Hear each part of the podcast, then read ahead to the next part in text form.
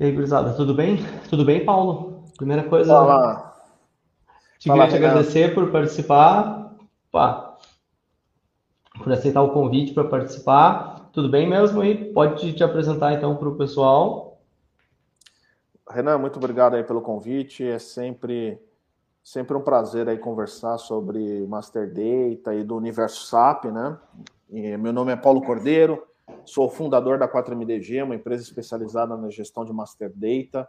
Sou um profissional certificado pela SAP, sou certificado SAP ABAP, SAP Workflow e SAP Retail. Então, trabalhei com SAP desde 2003 até mais ou menos ali 2015, foi quando eu mergulhei nesse mundo de Master Data, construí a minha própria plataforma de gestão de dados mestres integrada ao SAP. Então, continuo muito próximo da SAP, porque 90% dos meus clientes usam SAP, né? 80% pelo menos. Então, faz parte do nosso dia a dia resolver essas buchas dos cadastros que tanto atormentam tanto os usuários como os consultores, né? Nos projetos aí de, de implementação e de migração de SAP. Então, baita de um prazer aí conversar com você e com a galera toda. Obrigadão, Paulo. Eu, você não chegou a mencionar a sua produção de conteúdo, mas eu acabei te conhecendo por produção de conteúdo no LinkedIn. Vi que você é bem ativo, você tem bastante seguidores e cria bastante material falando sobre boas práticas de gestão de cadastro e também tem algumas coisas de carreira. Por curiosidade, um dos primeiros posts que eu vi seu é sobre carreira. Eu vi que você uh, mudou, você tem a Pantera Negra e tem um projeto de itinerante de trabalho, eu achei bem interessante. Esse foi o primeiro post seu que eu vi. E depois eu passei a ver mais gente comentando também, interagindo com os links aí a respeito de cadastro. Aí que eu passei a seguir. Maravilha. Basicamente, aqui para contar a história para o pessoal, né? É, eu trabalhei muito tempo com, com, com SAP. Antes do SAP, eu tinha, trabalhava com, com outras linguagens de programação, era programador e depois entrei no mundo SAP também como ABAP na área de programação. E aí fui fazendo minha carreira é, em várias consultorias aí até o momento que eu decidi empreender. E, e uma, nesse momento que eu decidi empreender, eu também me aventurei na geração de conteúdo. Então já deixo aqui até o convite para o pessoal me seguir lá no LinkedIn, só procurar por Paulo Cordeiro, vai ver um cara lá, careca e barbudo, sou eu. Então eu escrevo quase todo dia sobre Master Data, escrevo muito sobre SAP. Então, escrevo também sobre a Pantera Negra, que é o meu xodó. Para quem não conhece, a Pantera Negra é o meu motorhome. Então eu tenho um motorhome. Então quando eu não estou na minha casinha de tijolo e quero sair viajando e trabalhando por aí, eu pego meu motorhome e vou trabalhando onde der. Paro aí no meio do mato, ligo o amplificador de celular, conecto na internet e saio resolvendo o problema de cadastro, tá?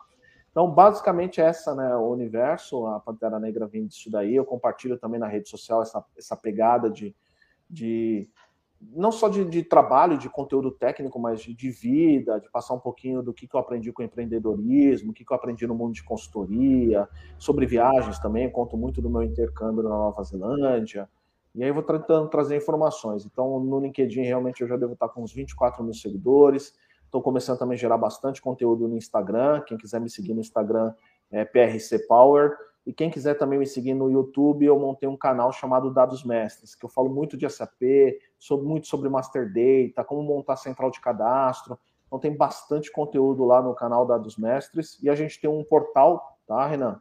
Que é um portal chamado analistadecadastro.com.br. É um portal é, com fins educativos, com muito conteúdo, tanto para quem é SAP, para quem não é SAP, para quem quer entrar na carreira do mundo SAP, enfim, tem muita dica legal, muita coisa bacana e tem curso gratuito de Master Data lá dentro, um curso gigante que eu montei lá de várias horas. Então convido o pessoal a acessar aí o, o analista de cadastro.com.br. Perfeito, Paulo. Então, falando de cadastro, esse é um tema bem complicado de projeto. Eu acho que quem é consultor, trabalha com SDMM, principalmente aqui em Brasil, já teve muita dor de cabeça com cadastro porque diferente de outros países, aqui no Brasil a gente tem uma dezena de informações que são específicas do Brasil, que os times globais de TI não conhecem. Então é sempre um ponto de alinhamento e é muito importante para poder fazer testes e depois, claro, para o Go Live. Então, assim, cadastro a gente já sabe que é base para tudo que a empresa faz. Eu comecei minha carreira trabalhando com varejo. O varejo é um lugar que tem um setor de cadastro. cadastro para eles é faz parte do core business, porque eles estão sempre incluindo novos fornecedores, novos materiais. Agora, para empresas que não têm essa cultura de cadastro, o que, que você tem visto no mercado? Quem, quem, são os clientes que têm mais te procurado? São empresas que já têm essa cultura, já têm uma maturidade de processo grande, ou são empresas que estão procurando estruturar isso? Estou vendo, se a gente não fizer isso agora, daqui a pouco tem mais iniciativas do governo, tem mais informações que eu tenho que entregar, eu não vou conseguir entregar lá na frente. Queria saber um pouco dessa tua visão aí. Maravilha. Eu também tive a oportunidade de trabalhar muito tempo no varejo, né? Não é à toa que eu sou certificado SAP Retail, implementei muito a vertical de retail, então conheci de perto o mundo varejista, trabalhei quase uns 10 anos no segmento de SAP Varejo, tá? É, o que, que, acontece, né, quando a gente fala de, de dados mestres? É, ele é um assunto extremamente fundamental. O nome já diz mestre, né, porque ele guia o restante, né? Então, são os dados mais cruciais de uma organização. Para quem não conhece o conceito de master data e dado mestre, tá?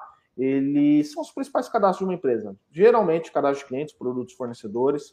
Obviamente, a gente pode ter ativos digitais, contas contábeis, enfim, tem um universo uh, um pouquinho maior, tá? Mas aqui vamos resumir em clientes, produtos, fornecedores, tá? E as empresas elas têm muita dificuldade de fazer a gestão desses dados, por quê? O que acontece?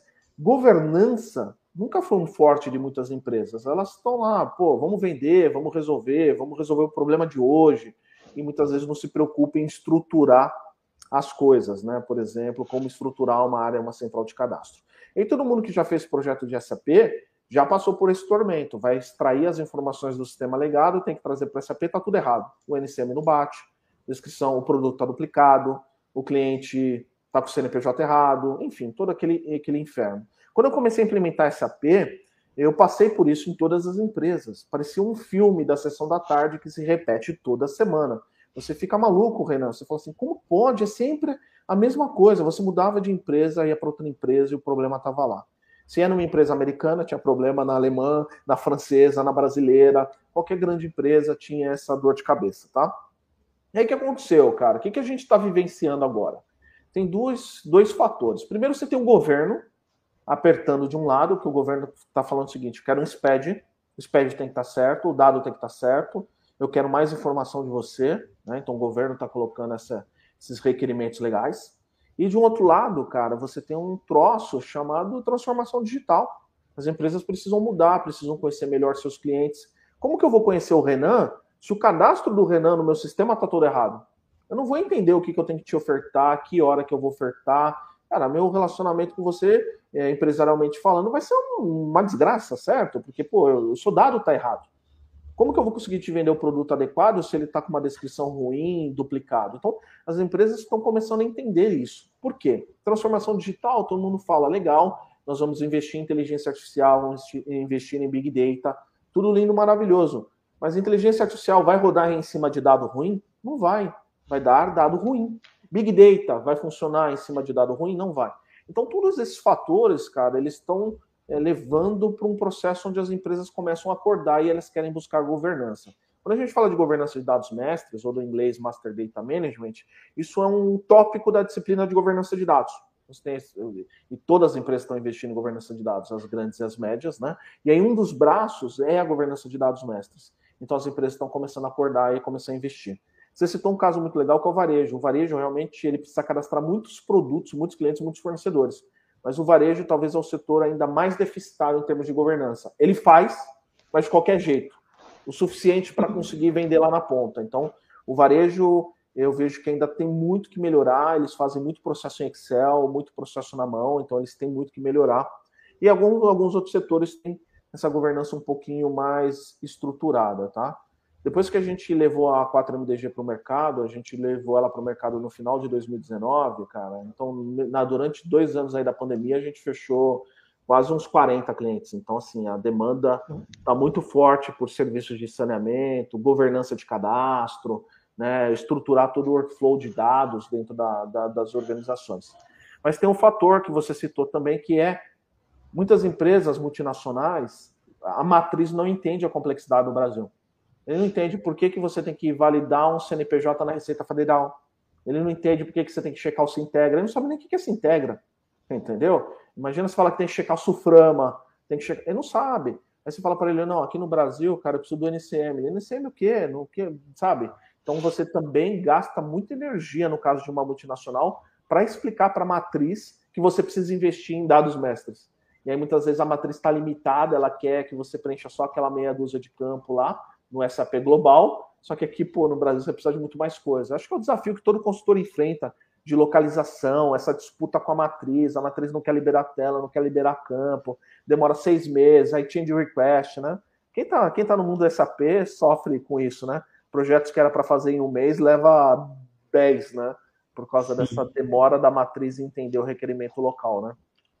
Sim, não, é verdade. E, e eu lembro, assim, por exemplo, eu implemento para empresas, normalmente empresas da Europa que têm fazendo rollout para o Brasil, e essa discussão assim é, é, importante, porque na Alemanha eles sempre têm um cadastro super centralizado, é super engessado o processo normalmente, a empresa tem um, uma cultura das coisas serem lentas e serem feitas totalmente centralizadas, e aí quando chega para implementar no Brasil, o pessoal do Brasil quer ter acesso no cadastro, o pessoal do Brasil quer cadastrar informações que normalmente não tem em nenhum outro lugar do mundo e sempre gera esse conflito entre o negócio e o que a TI central, global, deixa eles fazerem dentro do sistema. Isso é sempre um ponto crítico de atenção. E para alguns tipos de projetos, para um rollout, eu nem vou comentar. Implementar o SAP do zero, cadastro é primordial. Mas às vezes a empresa já tem o SAP no Brasil implementado de qualquer maneira e aí quer implementar automação de nota fiscal de entrada.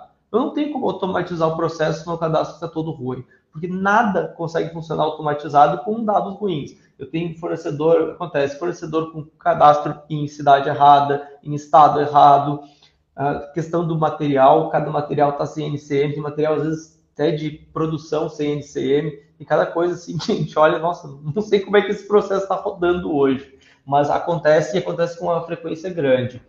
E uma coisa que eu notei, assim, nos projetos que a gente fazia no passado, as empresas tinham sempre programas Zs, outras ações Zs para lidar com o cadastro, para fazer cargas, e agora eu tenho visto que eles têm utilizado mais produtos de mercado. Então, o que eu tenho visto é está evoluindo muito para ter produtos de mercado, para fazer saneamento, para desenhar carga. Antes era uma coisa muito customizada. Eu tinha arquitetos de TI ou pessoal das antigas da TI da empresa que era responsável pelos Big Three, por cliente, fornecedor e material, e a migração ou qualquer coisa de alteração de cadastro era direto com eles, tinham já os Zs prontos, e isso está evoluindo para ter ferramentas de mercado. Eu queria entender um pouco mais assim, o que, que vocês trabalham hoje, o que, que tu vê que é a principal dificuldade, ou o principal tema assim, em termos de ferramenta. O que, que o 4MDG, por exemplo, oferece em termos de solução para isso e quais os problemas que são endereçados que não tem hoje um standard no SAP, por exemplo? Maravilha. É, eu acho que você tocou num ponto muito importante. Né? O mercado ele vai evoluindo. E, e boa parte das pessoas estão percebendo o quê? Que para problemas específicos você precisa de soluções específicas. Então não faz sentido você querer colocar, parafusar um parafuso com martelo. Né? Você usa o martelo para um prego, para um parafuso você usa uma chave de fenda. Parece bobo, mas as empresas aos poucos estão se tocando disso. Porque antigamente era muito comum que, cara, faz a BAP, Tipo, aí você colocava 30, 40, 50 BAPs num projeto. Eu cheguei uma época a participar de um projeto que tinha 60 BAPs. Né? E eu já sei de projetos que tinham mais ainda. Então, assim, é, você começa a querer martelar tudo. Veja, eu sou a BAP, então, eu, assim, defendo minha área. É óbvio que precisa de programador, mas não para tudo. Você precisa saber a solução certa. E quando um RP ele é construído, né, e o SAP é um excelente RP, ele não é uma solução de master data. Né? Ele tem lá os cadastros dele, mas ele não vai se preocupar com alguns aspectos técnicos da disciplina, porque o objetivo dele é ser um RP, fazer o pedido de compra, pedido de venda, transacionar, contabilizar. Então você precisa encaixar. Muitas vezes as pessoas pensam que Master Data Management, a disciplina, é algo novo, mas é algo que já vem lá desde os anos 60, quando começou os primeiros computadores, armazenamento de dados, governança de dados, aí começou a avançar nos anos 80. E aí, nos anos 90, começou a construção das.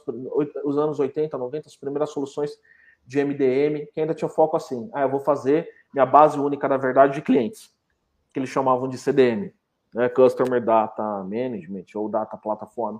Então, era ainda um pouco isolado, até chegar na visão hoje de você ter um, realmente um software, tá? Então, as empresas elas estão percebendo que elas precisam. Por quê? Hoje, quando você fala de dados, esses dados eles precisam estar conectados em tempo real. E essa é uma grande sacada. Então você imagina o seguinte: eu preciso, eu vou transacionar com uma empresa. Nós vamos chamar aqui a empresa XPTO. Eu não posso, como uma multinacional, uma grande empresa, simplesmente comprar um produto da XPTO. Não é assim que funciona. Se essa empresa XPTO ela tiver problemas legais, eu vou ser impactado. Então eu preciso conhecer quem é essa empresa. Como que eu conheço se a empresa XPTO está apta a me fornecer produtos e serviços? Eu tenho que fazer um processo de background check. Consultar receita, processo judicial, análise de crédito, enfim. Essas informações estão aonde? Estão em fontes públicas ou privadas de informação. Elas não estão dentro do teu RP. Então você precisa garantir que você está continuamente buscando essas informações lá e trazendo isso em tempo real para o RP. A mesma coisa produto. Quem cadastrou no SAP, você abre a MM01, certo? Você tem a descrição do produto. Você vai colocar o que você quiser. Se eu quiser colocar papagaio subiu no telhado, o SAP vai aceitar. Ele não tem validação. Só que o que acontece quando um RP não tem validação desse tipo? Você começa a cadastrar produtos duplicados. Porque uma pessoa vai lá e cadastra caneta BIC azul, a outra pessoa cadastra caneta azul BIC, e aí os problemas vão aumentando, que nem você citou. Então aí você tem técnicas de padronização de materiais para evitar essas duplicidades, que o RP não faz. Quem faz? Background check, padronização de materiais, saneamento de dados, data quality, né, que é procedimentos para poder corrigir dados. Quem faz isso é uma plataforma de MDM. E um dos problemas também que a gente tem muito forte no RP, não é só no SAP, tá? O SAP é um excelente, um excelente software, mas não é imune a problemas porque ele não consegue resolver todos os problemas do mundo, né? É, mas isso em todos os RPs que acontece. O cadastro ele é estático. Então você entra lá numa XK01, XD01, no caso do ECC, ou na BP, no caso das Forhana, numa MM001, ou abre lá um aplicativo no Fiore, que é a mesma coisa, só numa telinha mais bonita. Você entra lá, aquilo não está estruturado em workflow. Você vai lá e você vai digitar. Então, na mesma tela, lá na mesma transação, você vai colocar o nome, o NCM, a quantidade, a unidade de medida. Só que numa empresa, cara, não é uma pessoa só que cadastra todo um produto do começo ao fim, porque é muita informação para uma única pessoa. Quando a gente fala de um cadastro de produto, você vai envolver o pessoal da logística, para que eles precisam ver tamanho do pallet, caixa, uma série de informações que eles precisam. Você envolve o pessoal do fiscal por causa do NCM. Você envolve o pessoal, muitas vezes, do, do contábil por causa da classe de avaliação. Né? Você envolve o, o pessoal da área de cadastro. É um grupo grande de pessoas. E se elas forem fazer isso num RP, é complicado, porque é a mesma transação. Como que um avisa o outro que terminou? Aí você entra em grandes empresas multinacionais que usam Excel, tipo planilha de cadastro. Aí a pessoa fica mandando de e-mail para e-mail, aí chega numa pessoa que é a última, ela vai lá no SAP e cadastra. Cara, preciso explicar que isso vai dar problema? Que alguém vai esquecer de mandar o e-mail, que vai digitar errado, enfim. Então, com uma solução de MDM, você consegue estruturar o workflow. Ele vai capturando os dados de todos os setores, vai rodando algoritmos de, validação, ele vai na internet buscar informação, ele vai verificar que você não vai cadastrar produto duplicado, porque ele tem algoritmos de duplicidade, ele vai fazer uma série de validações, traba, trabalhar em cima desses dados, e no final do fluxo, quando está tudo ok, ele faz essa integração com o RP. E aí o RP tem a informação certa. Pô, preciso alterar um dado de um produto. Você altera na base da verdade, que é o MDM, e ela replica. Isso ajuda muito os consultores. Por que está mudando também? Hoje, o consultor SAP, cara, ele está com uma carga de trabalho absurda. Antigamente, a gente fazia projetos SAP, quem pegou a, a, a fase gloriosa, finalzinho dos anos 90, comecinho do, dos anos 2000, projetos com 300 consultor, 200 consultor, e hoje não, cara, é equipe muito pequena, você tem que fazer tudo. Aí você pede lá, o cara pede para o ABAP, ó, você tem que conhecer ABAP, você tem que conhecer Fiore, quero que você saiba programar é, para HANA, que você conhece BSP, que conhece isso, conhece PI, você sabe bem, né, Renan, como que é a história. O cara tá pedindo tudo pro consultor e o cara não consegue. Então, assim, tem certas coisas que você precisa passar. Faz sentido o consultor de MM ficar arrumando dado de cadastro no Excel? Cara, contrata a plataforma que faz isso, que vai arrumar o dado, o dado mestre, entendeu? E aí você vai ter uma, uma estrutura melhor. Então, essas coisas que estão começando a mudar. Então, às vezes é melhor você contratar um especialista do que você ficar tentando resolver em casa, até porque está difícil achar consultor, né? É, tem uma disputa, enfim, o tempo do consultor é muito valioso, né? Não, isso é um fato. Eu noto cada vez mais nos projetos de SAP, a gente está incluindo tanto o BTP com funcionalidades de plataforma da SAP, como outros serviços web linkados por APIs para fazer coisas que antes eram feitas manualmente, ou se fazia via carga de dados, via LSMW, ou se fazia um Z, agora está tá se integrando cada vez mais APIs. Isso é uma tendência, acho que excelente, é uma tendência que acho que não tem volta e de fato traz uh, benefícios para as empresas. Eu vejo, por exemplo, na Europa a gente tem alguns sistemas que fazem algumas validações simples de master data. Porque o master data não tem quatro cadastros de CNPJ, inscrição estadual, tal, é VAT number. Eu tenho um sistema aqui que hoje eu vou lá, consulto o VAT number, ele já me traz o master data da empresa, básico, né? endereço, informações básicas da empresa. Para Brasil, hoje eu não conhecia nenhum sistema que fizesse isso. É uma coisa que eu sempre senti uma falta aí da funcionalidade. Porque hoje eu vejo sentido da empresa ter que receber um Excel com todos os dados de cadastro dela. Se eu vou lá com o CNPJ, eu consulto no site do Sintegra ou em outros sites, eu já trago tudo pronto. O cara não precisaria preencher aquele Excel gigante. O que, que você acha disso, dessas outras funcionalidades que a gente está tendo agora? Cada vez tem mais APIs e serviços disponíveis. Cara, esse é o futuro. Então, assim, você não fica mais desenvolvendo tudo. Você vai conectar um serviço especialista, que ele vai ter API, por exemplo, 4MDG, todo workflow que a gente desenha na plataforma, todo workflow de master data, ele automaticamente é uma API. Então, simplesmente a gente conecta isso com o SAP, já tem conector nativo, obviamente, para levar essa informação saneada lá. O que acontece que você falou desse fluxo? Isso é muito importante, é uma das coisas que está mudando. Você não faz sentido mais você trabalhar com Excel, fazer o cara preencher uma informação que você já tem pública. Então, como que a gente faz na 4MDG? A gente cria um portal externo para o fornecedor, o fornecedor loga no 4MDG, tá? E aí ele faz o cadastro dele, a gente já vai trazer todas as informações públicas. A diferença do Brasil para a Europa que se na Europa tem dois, três lugares para checar, no Brasil tem 200.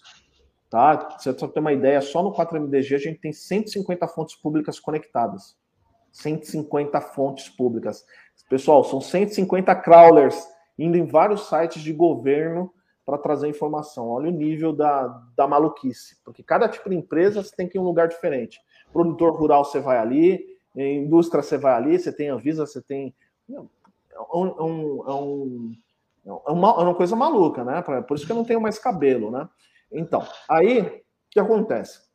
Você precisa ter essas informações se trazer. Então, você cria lá um portal externo, seu, seu fornecedor vai acessar via site. Tipo, seja um fornecedor da Renan Limitada, ele entra lá com login e senha, plataforma segura, ele coloca só as informações dele que não são públicas. Ele não vai ficar colocar a razão social, ele vai colocar o CNPJ, o software vai trazer tudo sozinho, ele coloca o nome dele, o cargo dele na empresa, o telefone dele, que são coisas privadas dele, né? Ele pode anexar uma apresentação comercial da empresa dele, ele pode colocar ali uma informação financeira. E aí, quando ele terminar esse workflow que o próprio fornecedor fez e ele salva, vem para um workflow interno da empresa, dentro do 4MDG, a empresa é, aprova esse workflow e a gente já manda para o SAP.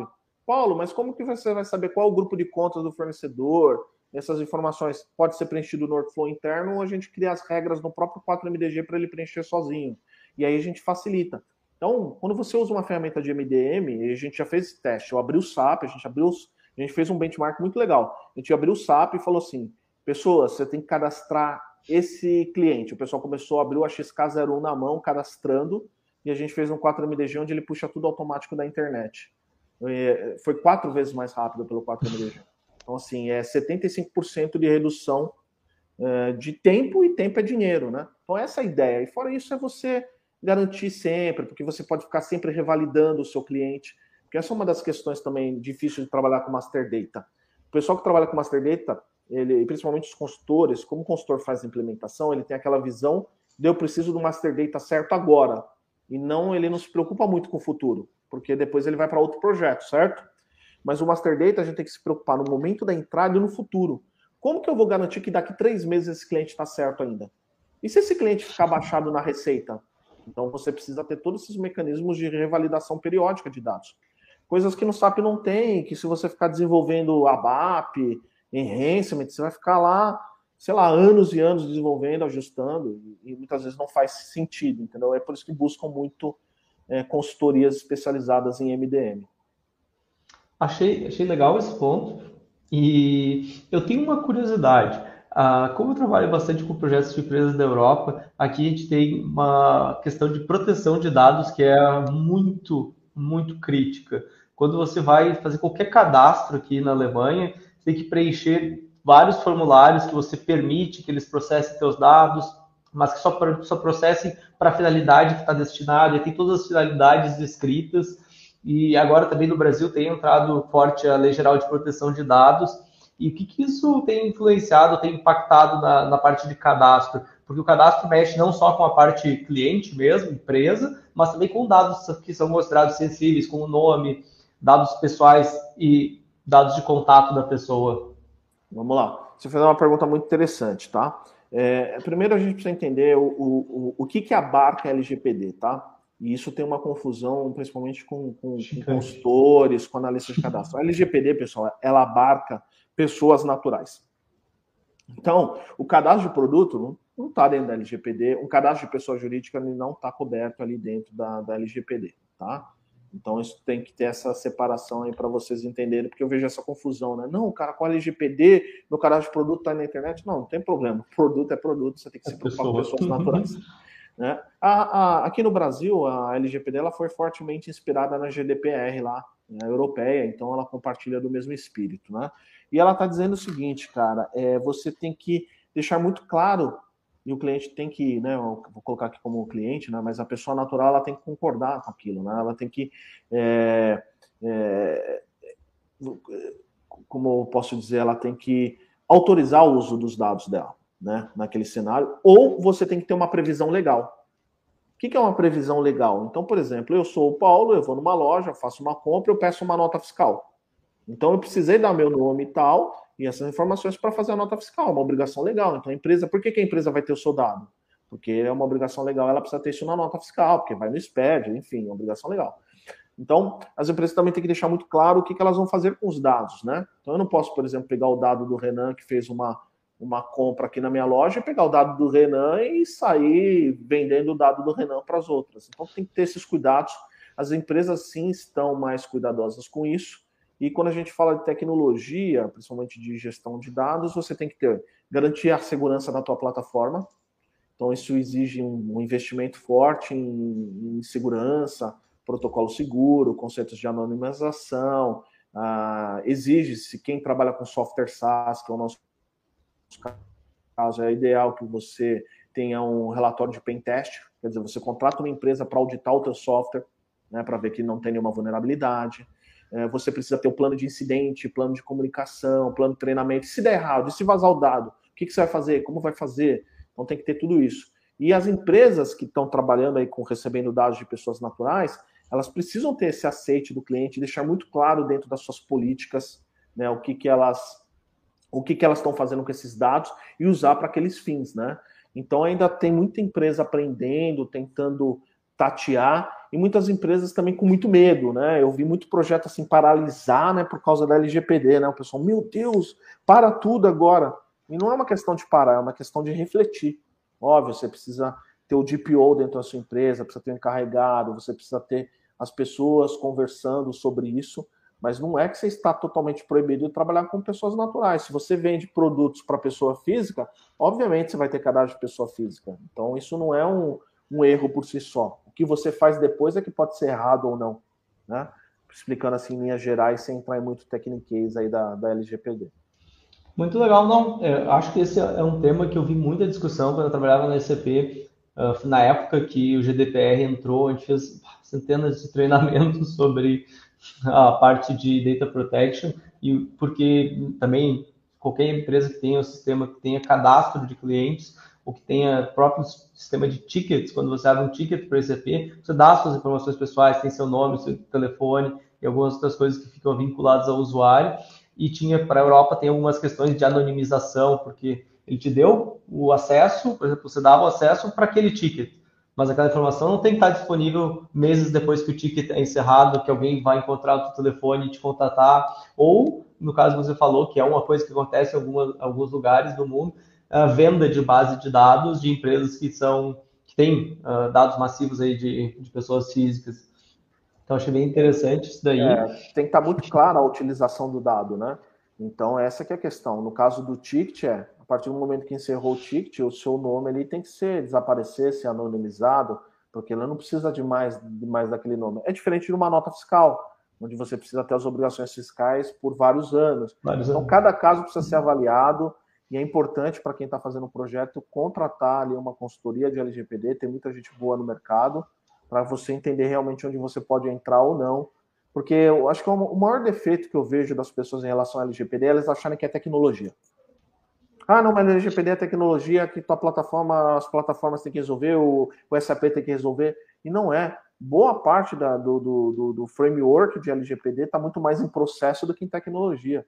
Não deveria ser uma coisa como muitas empresas fazem, parece que é obrigação da TI. Não é. É muito mais processo. Não adianta nada, pessoal. Você tem o melhor sistema do mundo, tá com SAP, todo informatizado. Aí o Zé do financeiro pega a planilha de clientes, joga no Excel e leva para fora, entendeu? Ah, a maior parte dos vazamentos que acontecem, Renan, das falhas, são de vazamento interno. É um funcionário vai lá, pega o SAP, lista o relatório, exporta no Excel e leva para fora e vaza a informação. Muitas vezes, algumas vezes sem querer mesmo, por erro, entendeu? Uhum. Ah, não, isso, isso eu lembro de vários casos que saíram na mídia uh, no Brasil de empresas que vazaram arquivos Excel simplesmente estavam compartilhados em pastas de rede ou sistemas de compartilhamento de dados e vazou o Excel com 100 mil clientes, com todos os dados deles. Isso é uma coisa, é mais, mais, mais um, um ponto crítico de atenção para quem lida com dezenas de arquivos. Às vezes o cara até faz isso por um simples erro. Ele pegou o arquivo errado, publicou e já jogou a base dele toda para a internet. Isso tem é, consequências graves, dependendo cara, de que informação vou... é compartilhada. Eu vou contar um caso que eu escutei diretamente do cliente da área de saúde, que eles ficavam trocando planilhas entre o pessoal de, da, da área de cadastro e o pessoal de marketing. Então, eles pegavam a listagem de clientes e passavam para o pessoal de marketing fazer e-mail marketing, essas coisas. Né? Então, eles ficavam transferindo por Excel. E aí, na hora de mandar o e-mail, colocou uma pessoa errada. Aí a lista inteira de milhões, meu, milhares de pessoas, porque era uma empresa grande, nome, telefone, e-mail, foi para o mercado porque digitou um e-mail errado. Entendeu? É, é por isso que a gente fala de MDM. Cara, coloca isso na plataforma, corta o Excel, padroniza teu processo, controla perfil de acesso, segurança. Essas são uma das coisas da disciplina de MDM que a gente fala muito. E que, infelizmente, ainda, Renan, entra no ouvido e sai no outro de muitas empresas. Enquanto elas não sofrem elas relegam isso e aí você entra em empresa muito grande, pessoal, empresas que faturam bilhões e você vê o pessoal com Excel para cima e para baixo com dados de pessoas, não só de pessoas, mas fornecedores, de produtos, listas de preço e aí isso acaba vazando, vai na mão ali do mercado trazendo prejuízo. Uhum. E legal que você trouxe esse tópico e está falando dessas empresas, porque hoje eu vejo assim que muitas dessas empresas elas estão trazendo um pouco de atenção para o Master Data ou trazendo mais discussões de Master Data para os projetos, principalmente porque elas estão migrando do ECC para o S4HANA. E como teve uma mudança técnica no SCP, da estrutura de dados, esse assunto acabou vindo e acabou sendo mais discutido do que era no passado. Isso é uma coisa que, pelo menos, eu tenho notado nos meus projetos, que no passado a gente não tinha essa discussão, mas com a migração da estrutura de cadastro de cliente e fornecedor para business partner, esse assunto se tornou, de alguma maneira, muito mais popular e gerou muito mais discussão em torno disso. Não sei se você tem notado isso e tem visto Sim. isso também nos projetos. Sim. Cara, mas aí acontece dois, dois movimentos muito interessantes, tá? O primeiro é que você comentou, realmente a estrutura de dados é, é diferente lá dentro do, do S4HANA, apesar que muitos campos são compartilhados, a, não teve uma mudança radical ali no, no, no, nos campos, mas sim a unificação de fornecedores e clientes dentro de uma única transação, que agora é chamado de parceiros de negócio. É, esse movimento da migração para o HANA é assim. Aí tem uma questão muito importante também no HANA, principalmente lá atrás, quando começou a vir o HANA, que é para você ter um ambiente HANA, você precisa ter servidores ali, né? É, appliances que eles chamam, né, servidores específicos para rodar o HANA, que são caros, e quanto mais espaço você precisa, mais caros são. Então, muitas empresas começaram a fazer muitos processos de saneamento, inclusive para diminuir né, a quantidade de registros que vão para lá e para precisar de menos recursos computacionais, esses um dos fatores. Ainda é um fator importante, porque é, a gente já trabalhou aqui em empresas que foram para o S4HANA, que eles tinham 2 milhões de SKUs. SKUs são materiais. Só que você imagina 2 milhões de materiais e 150 centros. Aí você vai olhar a marca e a margem, quem é consultor conhece essas tabelas, cara, gigante. E tudo isso é recurso computacional que você tem que pagar, certo? Então tem esse, esse fator. O outro fator também que movimentou muito, Renan, é cara que o governo está mais exigente. Cada vez mais o SPED, o SPED, as obrigações fiscais estão cruzando muitas coisas e as empresas elas estão sendo penalizadas de várias formas. É muito fácil uma empresa hoje receber uma multa do fisco. E esse, muitas vezes esses erros acontecem não por má fé, acontece por erro de cadastro. Um fornecedor errado, um produto com NCM errado faz você pagar imposto errado. Eu já vi empresas assim que elas ficaram, que elas tiveram um problema de imposto, elas estavam pagando imposto a mais. Chegou a pagar 3 milhões de reais a mais de imposto por causa de classificação de, do NCM errado do produto. Então as empresas também começaram a perceber isso. E elas estão agora assim, cara, eu não aguento mais ter esse problema. Já que eu vou gastar dinheiro para ir para o HANA, vamos arrumar os nossos dados? Vamos subir certo? Então, assim, a gente atendeu muitas empresas de migração para S4HANA, é, tanto migrando de Oracle, TOTUS para HANA, como de ECC para HANA, e ajudando nesse processo para levar os dados saneados certo. Porque o que, que a gente faz aqui na 4MDG? A gente tem algumas verticais de trabalho. Uma é a plataforma, então a gente vende uma plataforma, um software de governança de dados para você ter todo o seu cadastro automatizado. Ele vai sozinho na Receita Federal, ele faz padronização de produto, ele faz todo o workflow. É, é um software SaaS, tá? O segundo, a gente faz consultoria. Paulo, pô, preciso organizar minha área, quero contratar consultoria, a gente faz. A gente, faz a alocação de mão de obra. Ah, Paulo, eu preciso de um monte de analista de cadastro para corrigir meus dados, trabalhar aqui na minha empresa, então a gente aloca a mão de obra. E a gente faz o saneamento de dados para projeto. Então, Paulo, vou fazer uma migração para S4HANA, eu quero que você me saneie todos os meus clientes fornecedores, me entregue tudo isso saneado, que eu vou dar carga já no S4HANA de um jeito certo. Então, a gente ajuda nisso também, tanto para cliente, fornecedor, como para produto, né? Ah, tirando toda a duplicidade de produto, ajustando toda a descrição de produto, a gente faz classificação de NCM de produto. Então, isso aumentou muito, cara. Eu acho que é difícil eu passar um mês sem vender um projeto de saneamento. Todo mês tem algum projetinho de saneamento. Isso é legal, cara, porque as empresas estão começando a acordar. Por que que acontecia antigamente, Renan? Era toca o botão do F, né? Para não falar palavrão aqui no, no, no, na... era assim o projeto SAP. O pessoal faz, sobe o dado do jeito que tá, lá na frente a gente arruma. E aí o que aconteceu, cara? Muitos projetos começaram a dar não go live por causa de problema de cadastro. Eu já peguei dois, três projetos fácil na minha carreira que não deu go live por problema de cadastro. Então, imagina assim, separar um projeto de milhões, envolvendo várias pessoas, com impactos muitas vezes globais, porque o cadastro está errado. Então, algumas empresas começam a acordar e já contratam o time de saneamento junto com o projeto SAP. Então, são vários fatores, cara. Migração para HANA, estrutura do BP, cara, governo em cima, custo de projeto, enfim. As empresas querem Big Data e inteligência artificial, então elas querem, elas querem o dado certo dentro do SAP, né, para poder fazer isso lá depois. Vários fatores aí que está aquecendo o mercado. Só para vocês terem uma ideia, para quem acompanha a gente aqui, o mercado de Master Data ele cresce 20% ao ano, e esse é crescimento agregado, 20% ao ano. Então, assim, é um mercado que está bombando, está precisando de gente. Cara, quem conhece SAP MDG virou um deus, porque não tem, né? Gente, conheça gente conheça muito bem Master Data no, no, no SAP também é pouca gente, né? São poucos MMs que dominam realmente Master Data do começo até o fim. Então tem mercado pra caramba na área, meu. Eu ia te fazer uma pergunta justamente nesse sentido, porque eu trabalho numa empresa, a gente tem uma, solução de SLT, que é para migração, a transição seletiva de dados para o S4HANA. E a gente tem vários especialistas de cadastro, de Master Data, técnicos de SAP. Eu queria entender mais também o que é o perfil que você vê assim, o que, que o cara precisa para trabalhar na área de Master Data? Que que é, quais são os perfis que você vê que funciona bem, que estão mais em demanda no mercado hoje? Vamos lá, cara. O time de, o pessoal de Master Data, tá?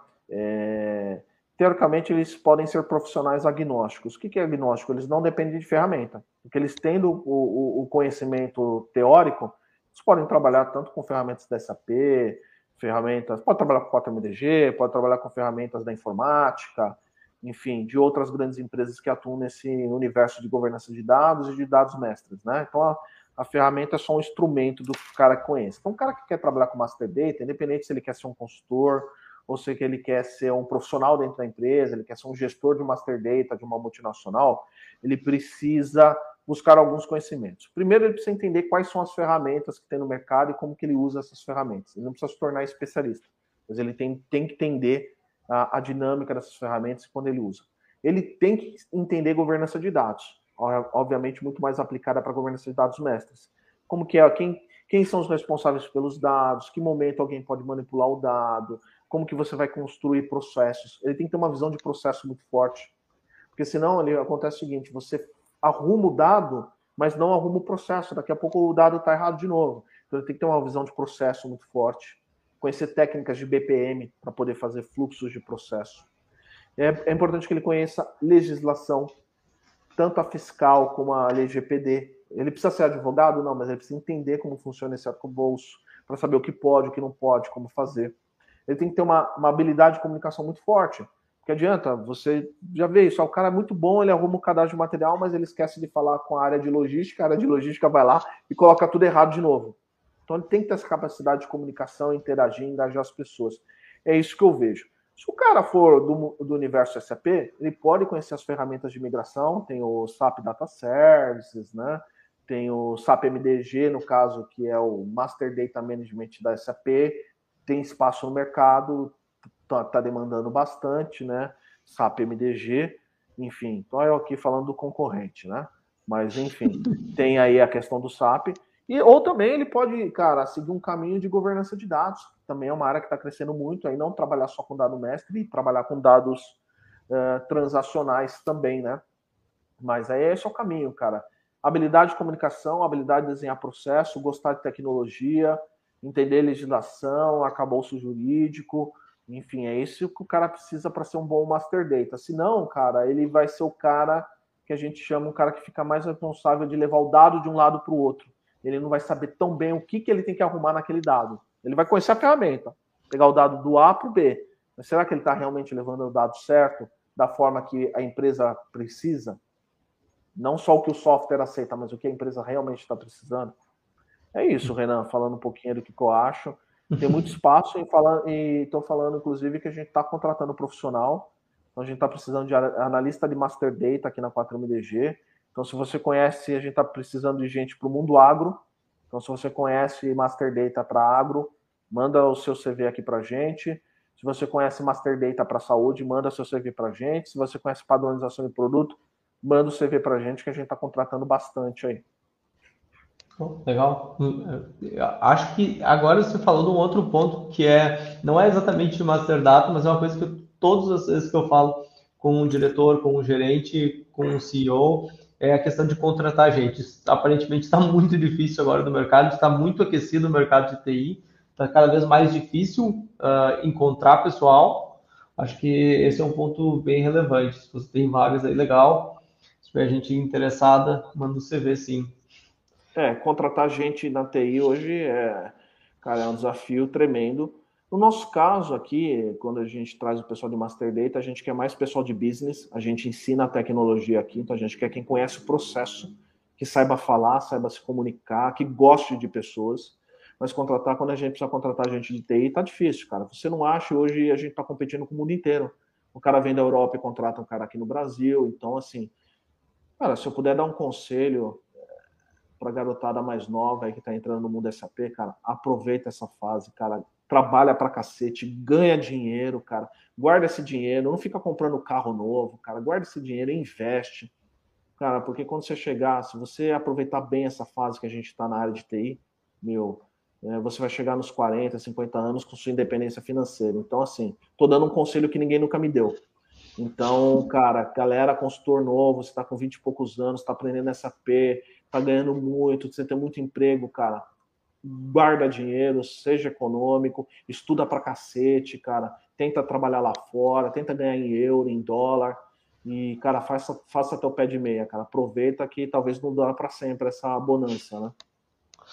Ah, não, é, é importante, acho que é porque quem é consultor há mais tempo sabe que teve uma época que estabilizou a taxa, o pessoal estava reclamando que não conseguia ganhar mais, agora aumentou a demanda, tem um monte de gente trabalhando para fora, então realmente tem que aproveitar a oportunidade, até porque a cotação está tá muito favorável para quem trabalha para fora do Brasil, então é, é um ponto importante. E, então, Paulo, você já falou de, um pouco de boas práticas, já falou de carreira, já falou um pouco da sua vida também.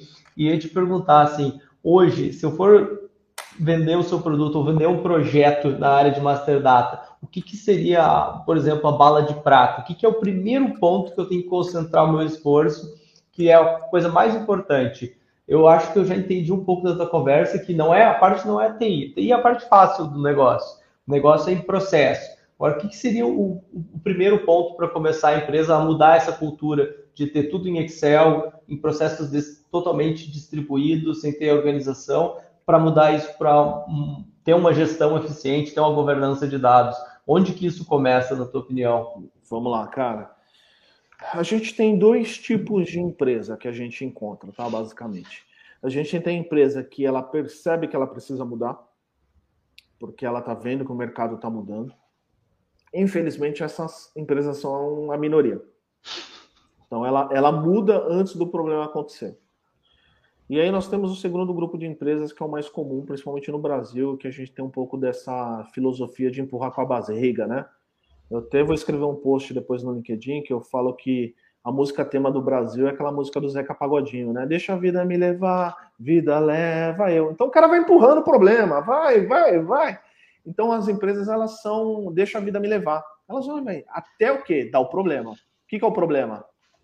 comprou errado um produto e gastou 5 milhões e não vai poder ter retorno desse dinheiro porque o produto estava errado. Levou multa porque o fornecedor estava errado. Aí veio o cara do fisco, ó, você vai ter que pagar aqui X milhões. Enfim, quando dá o problema, que dói no bolso, sabe? Ela falou, putz, perdi, paguei mais imposto, perdi 3 milhões. E aí você poderia ter gastado 50 mil para resolver o problema, mas você perdeu 3 milhões. Então, quando elas perdem, elas acordam.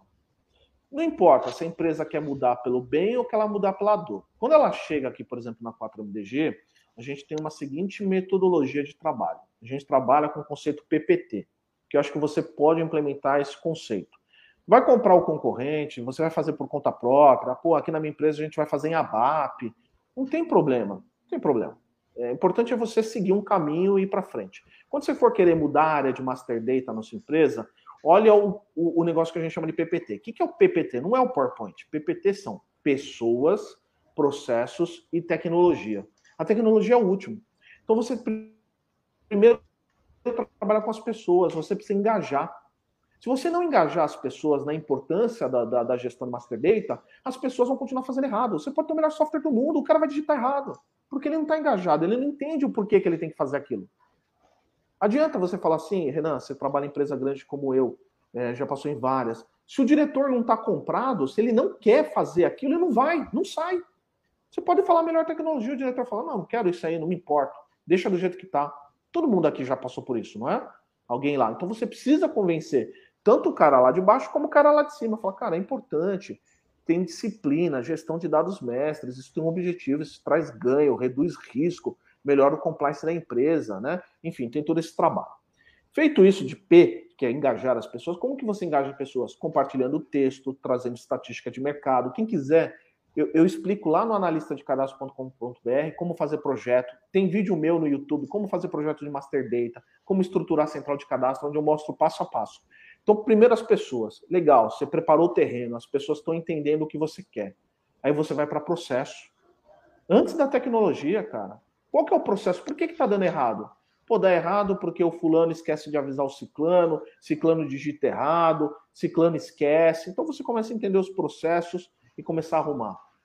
Pô, pensou no processo, em como você vai arrumar, aí você vai para a tecnologia, cara.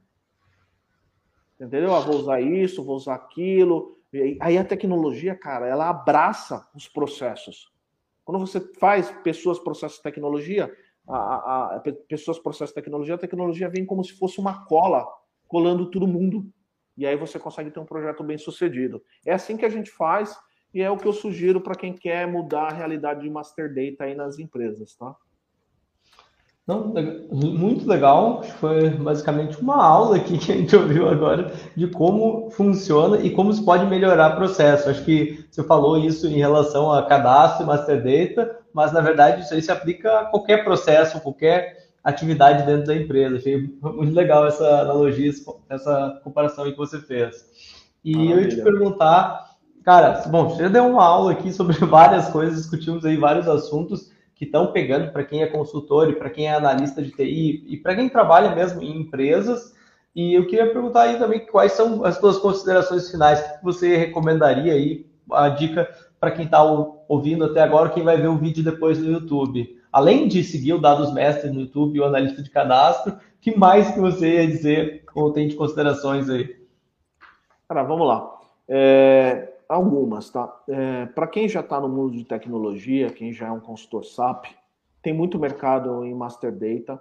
Eu sei que muito consultor não gosta, né? Pô, cadastro é chato, sobe a planilha aí, acabou. Mas tentem se aprofundar no assunto, ele é muito mais abrangente do que nos ensinam no dia a dia de projetos de SAP. Eu tive que é, estudar muito, ver muita coisa no exterior para ver o que, que a gente fazia aqui no Brasil em termos de Master Data era muito ultrapassado. Né? Então tem muitos conceitos assim bem legais que dá para aprender sobre o universo de Master Data, que é muito mais que abrir uma MM01 e uma, uma BP, entendeu? É entender o porquê que as coisas são assim, entender vários, vários aspectos da disciplina. Então, assim, para quem é consultor, vale a pena, porque, cara, o, o Renan já matou a pau lá atrás. Você falou que já está aumentando a demanda por migration. Então, se você conhece Master Data, cara, você vai ter muito mais projeto para você participar com taxas muito melhores, porque você vai criar um diferencial entre os outros consultores, porque são poucos consultores que realmente dominam técnicas de master data, técnicas de migração e que tenham capacidade de desenhar processos junto com as pessoas, tá? Isso é para quem é consultor. Para quem está de fora e está nos acompanhando aqui, não conhece SAP, então, cara, segue aqui o canal, né? Vai acompanhando aqui as lives do, do, do, do Renan, né? Para poder aprender mais. Lá no nosso blog também tem bastante conteúdo. Eu também mostro como começar uma carreira também lá no canal Dados Mestre, como começar uma carreira com SAP. E, cara, estude com carinho o mercado de Master Data, de, de cadastros, porque é um mercado que cresce 20% ao ano e você pode entrar. Você não precisa necessariamente conhecer uma tecnologia, você precisa só ter vontade de aprender é, e correr atrás. Então, assim, é, acho que para quem é comprador, vendedor, trabalhando em finanças, cara, o mundo de dados e tecnologia, cara, ele está aberto. É uma oportunidade assim grande, cara. Os salários estão crescendo, cada vez você tem mais espaço. É, talvez para as pessoas olharem com carinho e abraçar, né, cara? E, e vir para cima, e vir aprender, e vir somar junto, junto com a gente aí para a gente conseguir é, realmente levar tecnologia para as empresas e melhorar os processos. Acho que são as dicas, cara. E e, cara, é uma dica que eu gosto de dar. Eu sei que tem muito consultor mais novo, ou consultor, até uns consultor mais velhos que são meio burro, né? Que não presta atenção. Cara, usa essa época para ganhar dinheiro, monta seu pé de meia, cara, faça seus investimentos. Cara, quem é mais velho já pegou 2008, que foi um baque, que um monte de consultoria mandou embora. Cara, teve também um pouquinho na pandemia que um monte de projeto parou. Agora tá bombando projetos. Então, assim, cara, aproveita, ganha sua grana faça um trabalho íntegro nos projetos, realmente entregue mesmo, participe, aprenda, porque, cara, é, isso vai te trazer muitos frutos é, lá na frente. Acho que é isso, Renan, para encerrar aí. Beleza, então. Muito obrigado, Paulo. Sucesso e boa sorte. Vamos encerrando a live. Agradeço de novo pela participação, pela presença. Valeu. Eu que agradeço o Renan pelo convite, fico, fiquei bastante lisonjeado. Queria agradecer a todo mundo aí que deixou os comentários: o César Augusto, o Guilherme Andrade, eh, a Renata Angelim, o Renan Catan, Gisele, Daniela, Éder, Cibele, César. Obrigado a todos aí que deixaram os comentários, espero que tenha sido muito útil. Segue a gente lá no canal Dados Mestres. Um grande abraço e fiquem com Deus, tá bom? Tchau, bom. tchau. Tchau.